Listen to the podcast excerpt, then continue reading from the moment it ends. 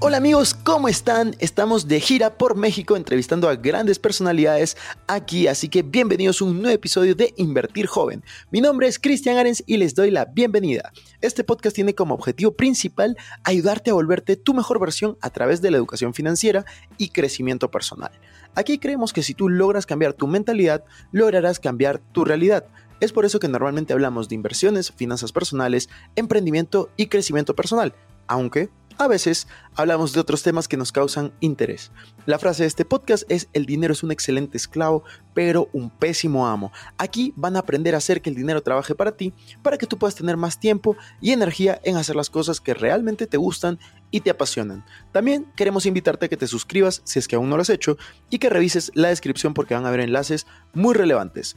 Que disfrutes este episodio y si te gusta, no te olvides ponerle 5 estrellas.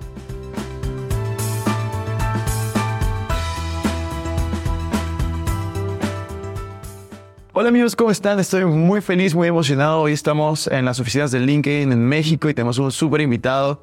Claudio, ¿qué tal? ¿Cómo te va? Bien, contento de estar acá y coincidir en tantas cosas. sí, justo estábamos hablando que tenemos amigos, inversiones. inversiones. Tenemos, hemos estudiado en el mismo MBA, con unos años de diferencia. Claudio, cuéntanos un poco, un poco de ti. Cuéntanos eh, cómo empezó este espíritu emprendedor, inversionista. ¿Cómo eras tú? Por ejemplo, no sé, en el colegio, en la universidad? Eh, desde, ¿Desde cuándo surge este, esta mentalidad?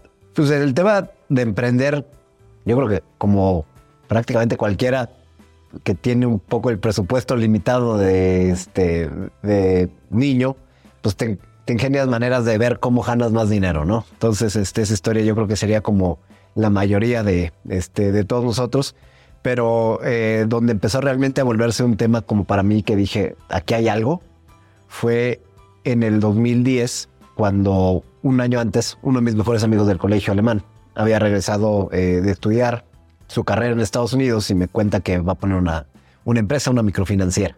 Entonces, este, como él estaba pues, durante este periodo de universidad y high school muy separado de como lo que era México, yo lo empiezo a conectar un poco con la zona, con la gente, con todo tomé un trabajo en el municipio de Nicolás Romero, porque ahí era donde quería poner su primer sucursal de la microfinanciera.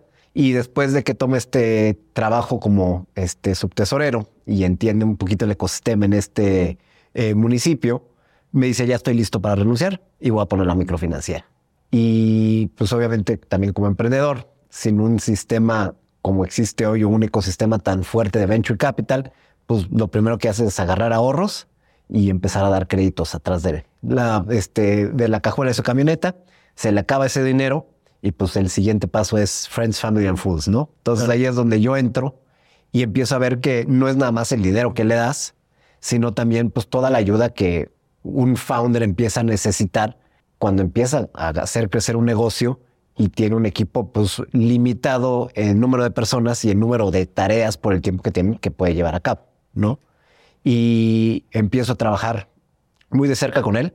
Me empieza a encantar eh, todo este proceso y al final, digo, long story short, termino siendo inversionista, termino trabajando eh, como director financiero un buen rato en la fina, Podemos Progresar y ahorita ya como miembro del consejo y como inversionista. Pero en este lapso del 2010 a la fecha, pues hemos sido muy afortunados porque me ha tocado ver todo el proceso de cómo una empresa empieza siendo literal un sueño, ¿no? Con ahorros hasta tener que armar equipo, los problemas que vas viendo cuando no sabes cómo levantar capital, cuando necesitas levantar deuda, cuando necesitas hacer un equipo, crecer, cómo lo haces crecer, los problemas del día a día, como pues, este, quiénes te auditan para que el banco no te quede cerrar cuentas. Todo ese proceso ha sido para mí un gran aprendizaje y eso creo que fue como de lo que más me impulsó a empezar a invertir este, en otras empresas. Y luego se junta eh, que en el MBA conozco a Diego Vargas, de, fue una de las primeras personas que funda un venture capital, se llamaba Varios Capital, ahora Cometa.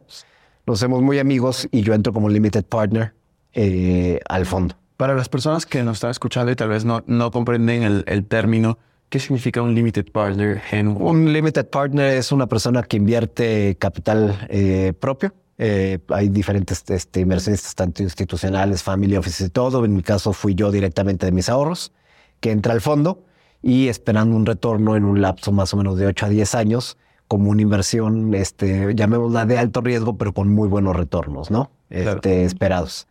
Eh, y pues a raíz de eso, pues como en todas las inversiones, no me gusta nada más poner el dinero y pues no saber qué está pasando. Me empiezo a meter a los calls que hacían constantemente para los inversionistas de updates, a platicar con los partners, a ver cómo ayudaba. Y a la par empiezo a hacer inversiones ya directamente con ellos, yo como, como ángel, ¿no? O sea, desde mi bolsa, tickets pequeños para luego lo que necesitaban, pero me empieza a encantar. O sea, ¿cu- ¿cuántos años? ¿cuán- ¿Cuándo empezaste tú como inversionista ángel? ¿Cuántos años vas de experiencia con Mi primera inversión, vamos a llamarla Ángel, sin considerar Podemos y las Ajá. otras que tenía en un sector no startup, por llamarle así de high growth, este, high risk, fue en el 2016 con una española este, que se llamaba Elma, que ya, este, ya no existe, ¿no? ¿Y Este, cuántas inversiones has hecho en los últimos seis años? Ah, en los últimos seis años te diría que son 20 inversiones las que he hecho, Ángel. 20. Y, y de esas 20, ¿cómo? O sea, me da curiosidad porque yo Sí. empecé hace tres años, yo tengo unas 10 y, y me da mucha curiosidad porque quiero saber, de esas 20, por ejemplo, ¿cuántas ya no existen? ¿Y cuántas crees que has hecho un home run? Eh, cuéntanos un poco, esas 20, Ajá. ¿cómo, cómo, cómo, cómo están ahora? Pues mira, hay eh, unas, te diría un 25% más o menos, que son tres, este, más o menos, ya desaparecieron. Otras siguen ahí haciendo bootstrapping, que es con sus propios recursos le van dando la vuelta, están tratando de levantar capital y todo, pero tal vez en su momento pues no hicieron o no tuvieron la fortuna como de pegarle el modelo de negocios que tenía que ser para tener este crecimiento acelerado. Entonces, como inversionista, ¿qué pasa? No quiere decir que sea un mal negocio, no quiere decir que no sea rentable, no quiere decir que los fundadores no vayan a seguir viviendo eso, pero como inversionista estás un poco atado porque tú estás esperando tal vez un 10x de esa inversión en 10 años, ¿no? Claro. Y si la empresa crece a un ritmo pues no tan acelerado, no ta- de gran tamaño y aunque genere cash flow positivo, pues tu dinero por el porcentaje al que este por el porcentaje que compraste en la empresa sobre la evaluación que habías puesto, pues está muy atado a un muy long term para hacer un exit, porque vas a esperar o que paguen dividendos, ¿no? O que realmente llegue algún jugador más grande y compre y ahí puedas sacar tu dinero. Entonces eso, pues dentro de la ecuación como del venture capital y de ángel inversionista también es como dinero que tal vez no lo ves perdido y todo, pero en tu balance sheet está como este pasándolo a cero, ¿no? Claro. Yo lo que digo es como de esos este que si alguna vez se vende es como cuando te encuentras un billete en la bolsa y dices, "Uy, qué bueno", ¿no? Claro. Ya no me acordaba que lo tenía. Pero mentalmente pues lo vas dando dentro de tus inversiones como algo que no vas a poder hacer una salida, ¿no? Y luego tienes hasta ahora en papel unas muy buenas inversiones que ya te están dando un 5, un 7X o con un posible 4 este, X do- cuando estás entrando muy temprano en evaluaciones y están ya empezando a levantar dinero. ¿Ya tuviste algún éxito de No, esas? todavía no he tenido ningún exit por dos razones. Una, creo que todavía tiene mucho potencial hacia arriba, ¿no? Entonces, como ángel inversionista es... eh, como ángel inversionista no tienes que responderle a ningún LP, ¿no? A ningún este, inversionista institucional. Entonces, a diferencia de un venture capital donde tú dices, esta es la tesis de inversión, yo invierto tickets de estos montos, este, tengo que regresarles en 8 a 10 años más o menos esto, si todo sale bien, voy haciendo mis salidas y las voy planeando y todo. Aquí puedes o jugártela muy lejos o salirte muy temprano con un retorno tal vez menor, ¿no? Claro. A lo que estaría. Entonces yo he preferido aguantarme y también por la etapa tan temprana, cuando entras en una etapa presemilla, semilla, ¿no? Que es cuando la startup apenas pues es o la idea o está empezando a agarrar tracción y todo, no te dejan los fondos por lo general salirte porque pues, se vería muy mal, ¿no? O sea, este sería eh, poner dinero de ellos para sacar un inversionista cuando el dinero es para seguir creciendo y hacer una base sólida de la empresa para que con, ese, con esa base puedan tener ya un crecimiento todavía mucho más acelerado, pensando en una ronda B y C, donde ahí sí ya, pensando en un IPO, empiezan a limpiar los cap tables y a los inversionistas chiquitas los empiezan a limpiar. Sí. ¿no? Vamos, a, vamos a definir algunos términos eh, porque nos están escuchando. IPO, cuando la empresa sale a cotizar a bolsa. Exactamente. Eh, cap table es cómo está distribuido el, el capital. el capital, el porcentaje El tiene por- cada persona. Exactamente, o O cada institución. empresa o cada institución. ¿Y qué, qué otro, qué otro término habíamos mencionado que, que por ahí Este- podrían no, no entender? Pues igual el tema de las rondas, ¿no? Esto Ah, de las... este, queda que es eh, co- que- cómo están estas rondas. Por lo general, una ronda presemilla es pues, cuando se llega con una idea, no, este, cuando es, cuando no hay un producto, cuando no hay un servicio como tal. Tal vez los founders en su momento agarraron de sus pequeños ahorros, como en este caso Fernando, y dijo, bueno, tengo esta idea, agarro eh, 10 mil dólares que tengo ahorrados, lo pruebo, demuestro que sí lo puedo ejecutar y que sí funciona. Y ahora sí, para montar una estructura, no yo solo, y empezar a crear producto o el servicio que quiero empezar a ofrecer, levanto este capital, ¿no? Pero no hay nada eh, en sí por lo general. Eh, después está la parte ya de semilla, donde ya demostraste cierta atracción, donde ya demostraste que tienes clientes, donde demuestras que vas creciendo, pero tus ingresos, por lo general, son mucho menores a tus expenses porque sigues creciendo, ¿no? A tus, este, a tus gastos, a tu, al equipo que tienes que hacer. Y por el otro lado, necesitas hacer tu producto o servicio mucho más robusto para poder ya tener una, eh, ser competitivo, ¿no? ¿Cuál, ¿Cuál consideras que ha sido el mayor aprendizaje que te has llevado en tus últimos siete años o seis años como inversionista ángel y ya casi wow, diez años que estás invirtiendo sí. en, en, esta clase de negocios? Pues te, eh, creo que el, la importancia de tener una buena sinergia con el equipo con el que, eh, al que le estás invirtiendo, ¿no? Eh, yo siempre digo que al tú invertir, necesitas poder apoyar a los emprendedores o a los fundadores de la empresa. Si no puedes hacerlo, creo yo que es mejor no entrar porque es como eh, si de por sí es riesgoso invertir en este tipo de empresas y tan temprano, es poner tu dinero a la merced de alguien que no sabes cómo va a poder ejecutar y que tú no tienes ningún leverage, ¿no? Entonces, eh, yo siempre busco de que cuando haya un problema dentro de la empresa, porque los va a haber, no es inevitable que una startup no corra con problemas. Y si dicen que no hay problemas, creo que es hasta un foco rojo, ¿no? sí, total. Este, entonces, justo en esos momentos, que levanten el teléfono, tengan esa confianza de decir, oye, Claudio, este, necesitamos un contacto porque nos quieren cerrar la cuenta de banco, necesitamos clientes o con, con quién nos puedes presentar que nos ayude este, a desarrollar este producto o, qué hacemos, ¿no? Y ahí que tú puedas, sin desviarles de la ambición y visión que tiene el equipo fundador, porque no es tu empresa, apoyarlos a que eso, eh, a salir de ese problema. ¿no? Buenísimo. ¿Y cu cuál consideras que ha sido tu, tu, mejor inversión hasta ahora como inversionista ángel? ¿Puedes mencionar una o tal vez si quieres dos, tres para no comprometer? o sea, ¿en cuánto vamos a poder? Sí. Voy a poner bien los términos, sí. no favoritas, sino las que hayas invertido en una evaluación que se haya multiplicado Ajá. por más en papel porque no ha salido hasta este, hasta momento. este momento. ¿Y de cuánto ha sido el, el, el múltiplo, no? Un múltiplo. Si es que se puede saber. Sí. Mira, este, creo que una de las principales es a plazo.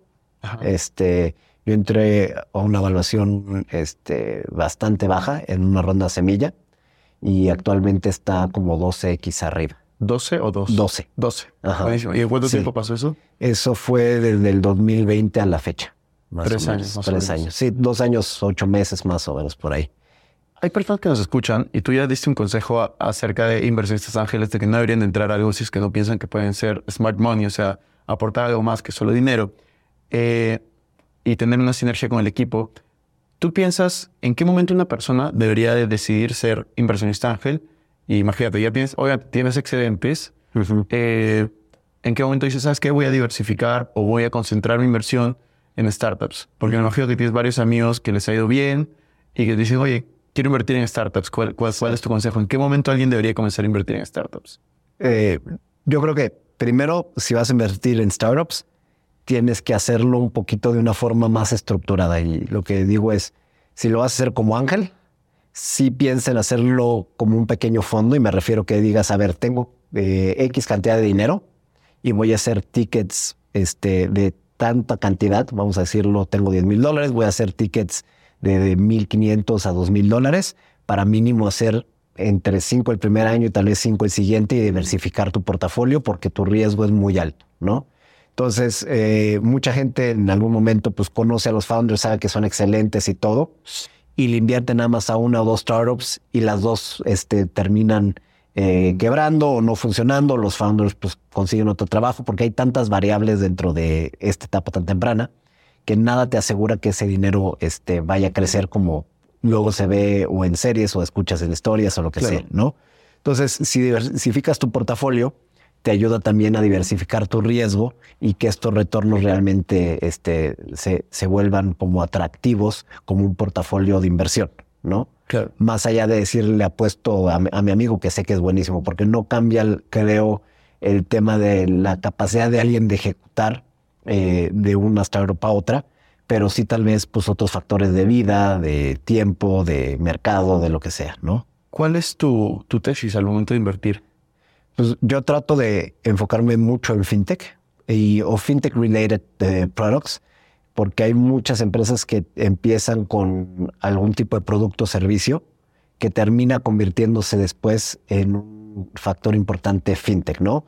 Eh, por ejemplo, eh, estoy en una que se llama Morgana, que es una PropTech, y inició o está iniciando ya este, como un broker hipotecario este, online, que la promesa de venta es que en dos o tres semanas máximo ya tienes tu hipoteca este, eh, validada por el banco y tienes el dinero para comprar tu propiedad. O sea, muchísimo más rápido y te dice cuál es tu banco ideal para ir con ellos, ¿no? En un futuro la idea es empezar a dar los créditos directamente. ¿no? Entonces, esa es una empresa, por ejemplo, en la que yo veo que me gusta mucho el equipo, me gusta la necesidad que existe, pero tiene también este factor fintech. Y ahí es más o menos el 65% de, este, de a lo que yo me enfoco. Y después tienes una industria como la HR Tech, que se me hace impresionante, ¿no? Como Nudos, Sí. como Maslow, de unos argentinos también, este, porque creo que como está cambiando el mundo, se está abriendo una oportunidad increíble. Y me reservaría un 5 o 10% porque de repente por el mismo ecosistema conoces a un founder que dices, este es excepcional, yo sé que lo puedo ayudar, tal vez no entra dentro de esta tesis, pero me encanta lo que estoy haciendo y quiero estar ahí. Claro, pero es increíble. Eh, para poner contexto, porque lo hablábamos antes, eh, Claudio y yo compartimos una inversión que es justamente Nudos, Sí. es de un par de amigos. Eh, bueno, son tres, tres ahora, pero dos son peruanos. Sí. Estoy con uno en la universidad y justo, justo el otro día estábamos conversando de, con, con ellos de ti, estábamos hablando con, con los Rodrigos. Sí. Este, te, iba, te iba a preguntar también acerca de, justamente vi que trabajabas, por ejemplo, en, no trabajabas, as- ayudabas a Latitude, ¿no? Estoy en el programa de Ángeles de Latitude y al final, bueno, lo veo no nada más en Latitude, sino en todo el ecosistema. Es un ecosistema como de pay it forward. Entonces, Latitude creo que es un excelente ejemplo donde junta founders, ángeles, inversionistas y donde no hay un interés eh, primordial de decir quiero sacar ventaja para que cierre este deal, sino es, oye, te presento a tal, cómo me ayudas y cómo yo te ayudo. Y este pay it forward justo en esta comunidad se ve y se me hace una comunidad muy, muy Justo tuvimos a Brian de invitado como hace un año. buena. Ah, Este, por eso te lo, te lo preguntaba. Y de hecho, eso era mi siguiente pregunta, porque vi que tú estás de Limited Partner en- y, y, y, o sea, estás muy metido en el ecosistema. Sí. Entonces, te iba a preguntar, primero, ¿cuál crees que es el mayor valor que tú aportas a, a- a las startups y al, y al ecosistema en el que tú estás entrando? Y segundo, ¿cuál crees que es el valor que te aportan a ti? Mira, eh, lo que yo he visto y donde creo que yo tengo como mi mayor eh, aportación para todas las startups es llevarlas o ayudarlas a llevar estratégicamente de un 0 a un 1, presentándolas este, con negocios o gente en México y en Latinoamérica que ya tienen negocios establecidos para acelerar el crecimiento en, esto, en ese inicio y poder demostrar hacia afuera que el modelo de negocio es rentable, que funciona y que la promesa de venta que está haciendo la startup es real. Te doy un ejemplo eh, con Reward, que es otra startup en la que estoy. Los llevé con una cadena de restaurantes, bueno, de, este, de comida que se llama Pastes Kikos, que tienen más o menos 120 locales, este, para hacer el cashback. Funcionó muy bien. Y después de ver también cómo ejecutaba el equipo, lo llevé con la Casa de Toño, que es también otro, una cadena de restaurantes muy, muy grande que tiene 56 sucursales y un flujo de personas de 2 millones este, Wow. al mes. ¿no? Entonces, creo que pasa una, pasan tres cosas ahí. La primera es, eh, ahorita que se esté cerrando este ya eh, deal con la Casa de Toño, te permite validar muchísimo el modelo de negocio con otro tipo de, de comercios a los que tal vez no tenías acceso. Te sirve como carta de presentación hacia otros tipos de retailers o de restaurantes o todo, porque ya es como cuando tú inviertes en una startup, te dicen ya tal fondo le metió y dices ya alguien hizo el due diligence por mí y ya me quedo yo mucho más tranquilo de que yo no tengo que meterle porque no tengo tantas manos ni jurídicas, ni fiscales, ni lo que sea, Claro. como el dinero, ¿no? Entonces ya alguien más lo hizo por mí y ese proceso ayuda a acelerarlo muchísimo. Y tercero, te da también otro leverage. En el caso de la casa de Toño, por ejemplo, este, como trabajan mucho con BBVA, ya va a ser mucho más sencillo tener pláticas con la gente de BBVA a través de esta sinergia que se hizo, ¿no?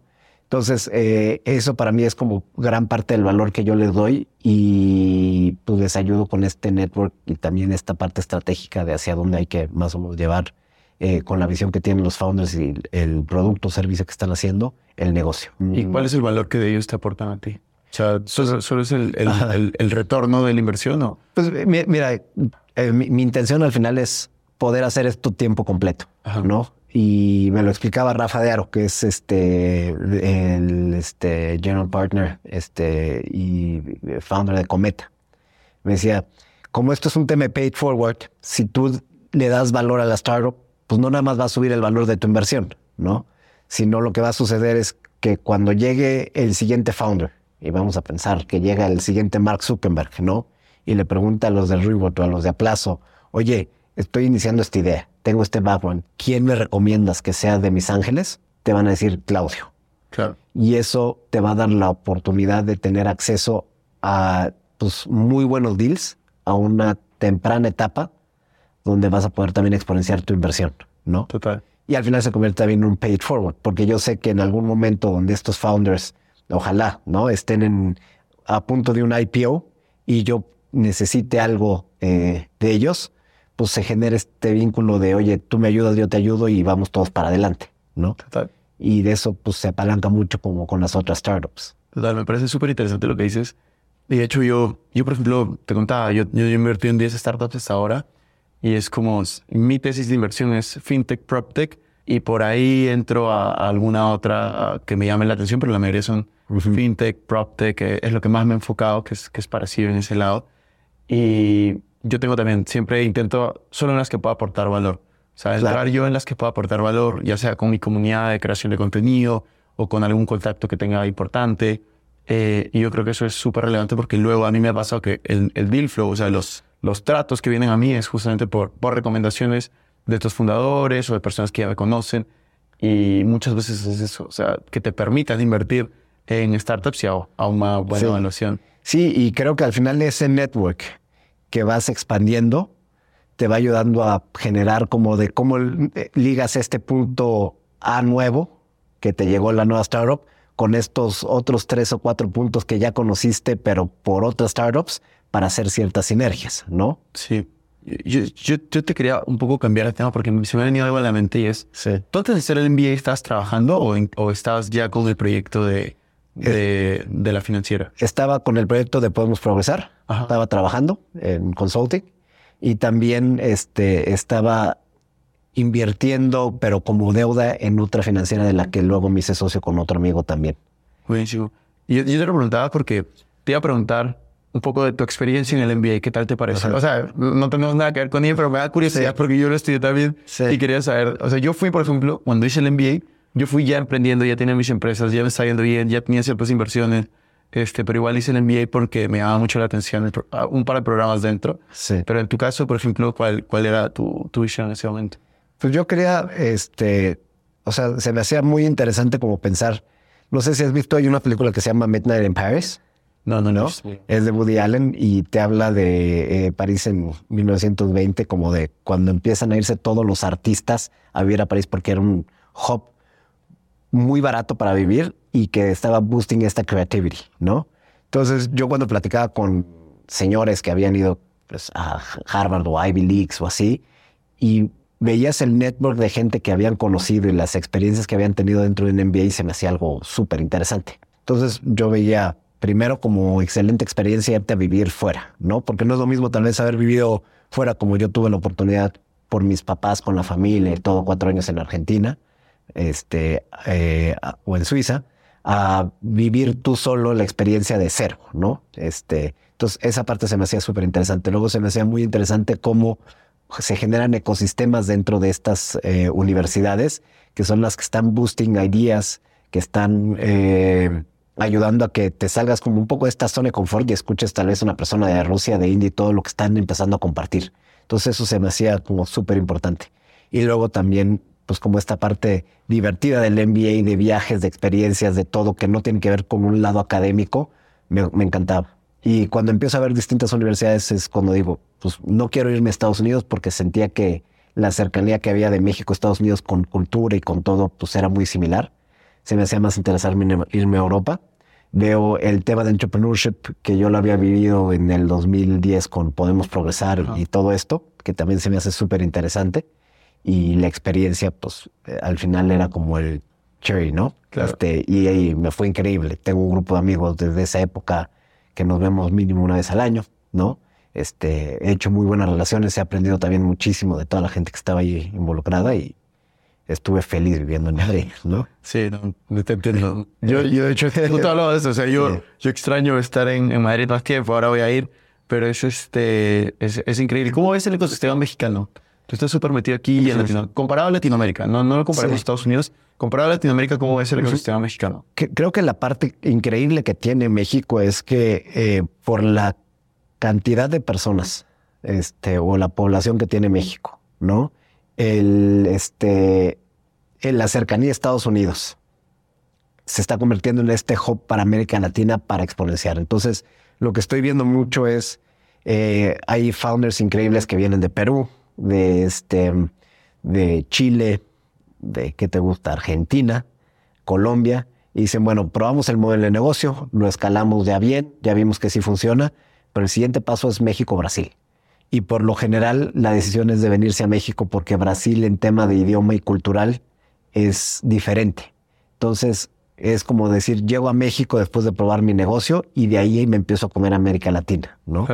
Entonces creo que eso se está volviendo algo como lo que te decía de Midnight in Paris, como increíble porque tú vas a la Roma, a la Condesa, este, a Polanco, te sientas tal vez en un café y escuchas a la persona al lado hablando de, pues es que estoy haciendo bootstrapping, no, o este, voy a levantar una ronda, o sea, como que este ecosistema se empieza a generar. Y eso lo único que creo que hace es que más gente quiera venir, vengan mejores personas y todo vaya siendo este eh, efecto exponencial, no nada más para México, sino también para toda la región. Claro. No, me parece genial sí. eh, lo que está pasando. De hecho, yo estoy muy metido en el ecosistema. O sea, el de Perú lo conozco muy bien. Uh -huh. Y cada vez, o sea, de mis inversiones, yo tenía inversiones en startups. Por ejemplo, una en Colombia, no, dos en Colombia, una en, en España, o se tenía un par aquí, o nudos, que no sé cómo consideraba este país. Este, y de ahí otras en Perú, pero es como súper interesante. Sí. Yo busco que todas abran operaciones en, en, México lo antes posible, o sea, por lo que tú dices. O sea, yo sí lo siento como un hub en, en, Latinoamérica y tienes como unicornio, o sea, tienes varios unicornios aquí. Sí. A diferencia de países como Perú, que todavía no hay uno, o países como Chile, que hay un par. Uh -huh. eh, Colombia ya están habiendo más, pero, pero se me hace súper interesante claro. eso. Y creo que está bien, o sea, muy interesante porque tienes el caso de Rappi como unicornio, ¿no? Sí. Es un unicornio colombiano, pero cuando llegan ellos a pues, expandirse, llegan a México, obviamente con la misma razón por la que muchas están llegando a México. Y lo que te genera es esta, lo que dicen la Rappi Mafia, ¿no? Que Sí. esto es eh, El ripple effect. el ripple effect, exactamente. Y pues independientemente si es mexicana, colombiana, peruana, creo que lo, lo más importante es que los mejores founders estén haciendo las mejores empresas, sea donde sea, ¿no? Sí. Y eso pues nada más este, va a terminar siendo en un hub para potencializarlo porque necesitas empezar a, a vivir y a respirar ese ecosistema. Totalmente, totalmente de acuerdo. A mí me parece increíble lo que está, lo que está sucediendo y de hecho el, el ecosistema y el mundo de las startups, yo creo que lo que más, por ejemplo, una de las razones por las que yo comencé a invertir es no solamente por los retornos, sino para estar al tanto de lo que estaba pasando en ciertas industrias que me interesaban, como Claro. las fintechs, las proptechs. Es algo que a mí me interesa, para mí, mis otros negocios y para mí- Sí. mi persona. Me, me da curiosidad, o sea, saber cómo, cómo están escalando ciertas cosas. Tener, ah, para mí es una bendición poder tener los investors ah, updates y los investors decks cuando levantan capital. O sea, me encanta como estar al tanto de qué está pasando. O sea, no soy tal vez un inversionista ángel tan eh, activo en el sentido de, de conectar tanto. Sí, sí lo hago cuando, cuando veo que puedo aportar en algo, pero se me hace, se me hace increíble. O sea, se me hace increíble lo, lo que, lo que está sucediendo. Y, eh, y esa parte yo, yo nada más complementar- complementaría de mi lado que creo que de repente te topas con startups que están generando cambios como muy positivos con ineficiencias que llevan años en el mercado y que dices no es posible que nadie haya querido hacer una solución porque no es un tema de no poder, ¿no? Y por ejemplo, en Aplazo, este, yo los presenté con una empresa de, eh, de la que es la competencia Ticketmaster, se llama Superboletos, porque yo veía cuando trabajé en Sony Music dos años que pues muchísima gente cuando no tenía el dinero para comprar el boleto para el concierto en ese momento o no tenía tarjeta de crédito de los papás o propia, tenía que irse a la reventa. Entonces tenías ahí la ineficiencia primero de el, este, el precio que te iban a cobrar por la reventa, ¿no? Tres, cuatro veces más del boleto que podrías haber comprado hace seis meses. Claro. Segundo, ir cargando el cash para comprarlo en ese momento y que te den o un boleto falso o hasta te, este, te, te expones a que te roben, ¿no? Y si alguien está dispuesto a financiar con un pequeño margen esos boletos, terminas con esta ineficiencia de gente que pues, realmente no está agregando valor, ¿no? Este, y eso, por ejemplo, es algo que a mí se me ha hecho increíble y tratar también como de traer esos deals a la mesa para que la startup crezca, pero acabes con este tipo de ineficiencias. Me parece excelente lo que, lo que comentas. Y de hecho, ya para, para ir cerrando un poco con este episodio, hay como cinco preguntas que siempre hago a todos los invitados y que ah, es por curiosidad. O sea, estas cinco nacieron por curiosidad. Yo aprovecho el podcast para aprender también, así que te agradezco. Sí. Y es, la pregunta número uno es, Imagínate que no tienes patrimonio. O sea, tienes cero patrimonio, pero te, tienes 100 dólares en el bolsillo. ¿Cómo harías que esos 100 dólares crezcan? ¿En tema de inversión o generando algo? Como, como tú prefieras. Como si quieres orientar. Si tienes dos gente, ponlo en los dos escenarios. Mira, la, primera sería entender eh, ineficiencias de mercado. Y te voy a dar una, un, un ejemplo que me comentaron hace poquito y me voló la cabeza. En Argentina, por el tema de la inflación, están el gobierno controlando mucho el, dólar, el tipo de cambio, ¿no? Entonces eso ha generado un mercado negro, donde el dólar que regula el gobierno y el dólar del mercado negro está casi dos veces, este, o sea, tiene un spread de casi el 100%. Entonces muchas agencias de marketing compran los Google Ads al dólar oficial del gobierno, pero este, con el peso argentino pero lo cobran en dólares para después cambiarlo en el mercado, este, en el mercado negro, en el dólar blue, y quedarse con ese spread. Entonces de repente te encuentras con ineficiencias de mercado donde hay unos spreads increíbles de arbitraje y muy, muy bajo riesgo, ¿no? Donde nada más necesitas entender. Entonces yo creo que invertiría tal vez de esos 100 dólares 50 en educación para entender hacia qué tengo que apostarle y los otros 50 empezar a multiplicarlos con este tipo de, este, de pues, arbitraje o este, tasas interesantes donde ejecutas muy bien y puedes empezar a multiplicar tu dinero en un año 100, 200%, ¿no? Ahora nada más eso luego no es sostenible porque cuando llegas a ciertos niveles ya no es este ya no es tan fácil. Ya no es tan sencillo, ¿no?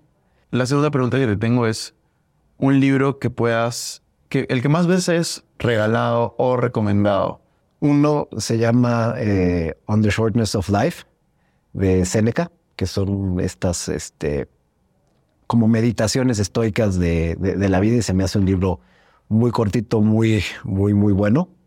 Y otro que me gusta también mucho regalar, este, se llama The Seven Powers, que es uno de los primeros inversionistas, lo escribió uno de los primeros inversionistas en Netflix, y te explica las siete barreras de entrada que una empresa puede construir o debe de construir. Y por lo general, al final lo que te dice es, una empresa tiene máximo dos barreras de entrada sólidas que ha construido.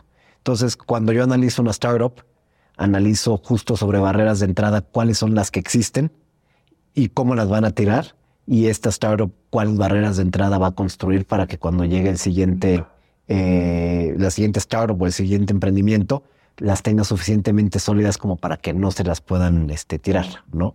Tercera pregunta, una frase que te guste mucho o que la repitas constantemente. Me gusta mucho una frase que me dijo un amigo, Arturo Lomelí, el, es el dueño del tequila clase azul. Me dijo, ¿a dónde vas y por qué tanta prisa? Como que luego constantemente sentimos que tenemos que estar corriendo, que tenemos que estar acelerados y todo. Y pues primero es preguntarte a dónde vas, ¿no? Y después también saber por qué tanta prisa, porque pues muchas veces es ir haciendo estos pasos sólidos y enfocados más allá de estar corriendo con todo para hacerle check a las cosas que tenías según tú que hacer en el día y las hiciste, pero no te trajeron valor, ¿no? Luego ves mucha gente que dice, leí 100 libros en un año y todo el mundo, wow, ¿cómo lees todo? Pero pues realmente, ¿cuánto le sacaste a cada libro? Claro. Hay veces que es mejor leer un libro y entenderlo al 100 que haber hecho, este, no sé, escuchado 100 audiolibros en el año a 3X y no entender nada. Totalmente. Me parece muy interesante ese concepto y que, que, valioso de, de también poder disfrutar lo que estás haciendo. La cuarta pregunta es, ¿cómo te gustaría ser recordado? O sea, va muy alineado al propósito que puedas tener. Pues me gustaría, hijo, es una pregunta. Es profunda, es profunda. sí, es, profunda. Y justo hoy me lo estaba preguntando porque pues, falleció el papá de un amigo hace unos dos días y de repente te das cuenta que pues, la vida es como muy rápida, ¿no? Este, yo hace ya casi 10 años que terminé el MBA y entonces cuando volteas a ver eso dices, wow, o sea, el tiempo, o sea, yo siento que fue hace dos o tres años y ya son 10.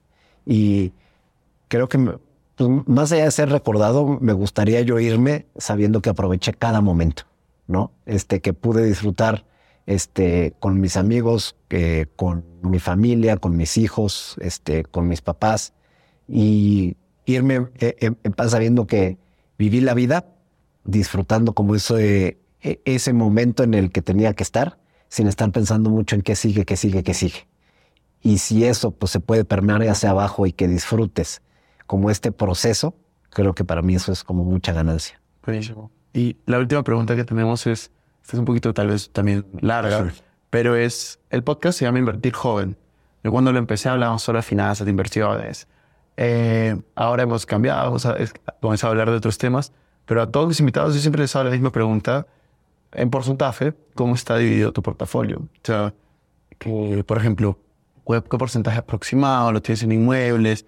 ¿Qué porcentaje en empresas, no sé, privadas? Porque me imagino que, más o menos lo tienes mapeado en bolsa, CEP, en lo que sea, y en startup. El 50% de, llamémoslo mi net worth, está en las dos financieras, este, en las que invertí, más o menos, ¿no? Este, y eso considerando no la evaluación, sino pues, lo que hay de equity. Ajá. Y más porque pues estás hablando de un negocio como tradicional, ¿no? O sea, no, no que está un paper. Eh, después, en tema de inmuebles, te diría que está más o menos un, o real estate está más o menos un 30%, un 15% en este, entre eh, assets que tengo en bancos, este, llámale acciones, este, portafolios este, de inversión, este, ETFs, esto y el 10% en startups. Eh, hay algo que no mencionaste y que seguramente alguien va a preguntar, así que te voy a preguntar, y es criptos. Sí. ¿Tienes inversiones en criptos? Sí, sí tengo. No las, o sea, al ser un, un activo este, como tan volátil todavía y tan high risk, este, al igual y que ciertos, no sé, este, temas como un reloj, ¿no? Claro. Este, que lo tienes, tiene un valor y todo.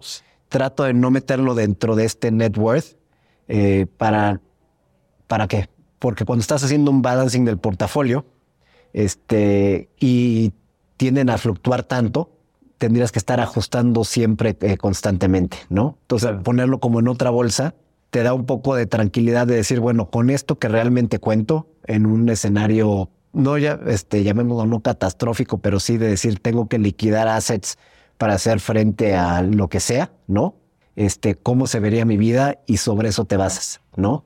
Este, porque si de repente tus bitcoins crecen 100, 200% y sientes que tienes un network altísimo, ¿no? Porque compraste muy temprano compraste bien y lo que sea, y empiezas a tomar decisiones en base a este valor y bajan, ahí puedes meterte en un problema serio de, o de apalancamiento o de, este, de compromisos de deuda o este, hasta de network. Claro, total. Sí, me parece interesante la forma como lo estás viendo. Eh, de hecho, el amigo en común que tenemos este, son un fan de, de criptos. Pero nada, eh, bueno, ha sido, ha sido un placer tenerte Igual. ¿Algo que quieras decir para, para cerrar este episodio? ¿Algún consejo final? ¿Alguien que te esté escuchando y que, que le puedas eh, aportar tal vez algún mensaje final? Creo que de lo que platicamos antes de empezar el podcast, si la gente tiene una un pequeño interés o como este, como I don't know eh, what, pero I want to find out, métanse al mundo de las startups, empiecen a invertir no tienen que invertir pensando en que, híjole, necesito un patrimonio ya muy establecido y todo. Hay veces que las startups están dispuestas a decir, acepto un ticket chiquito, mil dólares, ¿no? Con tal de tenerte un board y que tú me ayudes a construir esto, porque vale más la experiencia, el network, lo que puede aportar una persona que ese pequeño cheque que va a hacer. Y métanse, porque tiene creo que tres cosas súper importantes. Primero, todo el ecosistema de una economía depende de estas este, startups. Y no tiene que ser una startup que esté levantando capital de venture ni nada, ¿no? O sea, son empresas que están teniendo una idea y que quieren salir desde poner un restaurante hasta poner una empresa de, este, financiera como la que nosotros empezamos en ese momento, tradicional y todo, este, es de lo que pues, América Latina vive, ¿no? Y si pueden ustedes apoyar en, en eso y empezar a aprender y aportar, creo que es valiosísimo también para todos los este, demás que van entrando.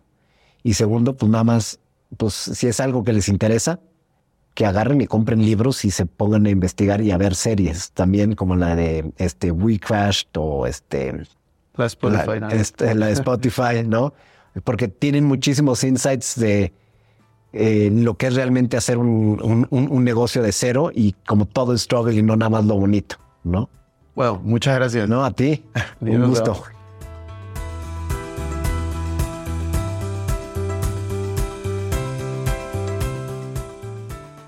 Bueno amigos, eso fue todo por este episodio. No me quiero ir sin antes invitarte a que te suscribas a mi canal de YouTube. Me puedes encontrar como Cristian Arens. En la descripción vas a poder encontrar los links para estar conectados en mis demás redes sociales. Y no te olvides de visitar nuestra página web invertirjoven.com, donde van a encontrar artículos de finanzas personales, inversiones y emprendimiento. También visita arenschristen.com donde van a encontrar información de mis conferencias, libros y cursos. Recuerda que si te gustó este episodio, sería genial que te suscribas, dejes un review con 5 estrellas y compartas el episodio para ayudar a más personas. Gracias por estar aquí, conmigo hasta la próxima semana y recuerda que la frase de este programa es, el dinero es un excelente esclavo, pero un pésimo amo. Chao, chao.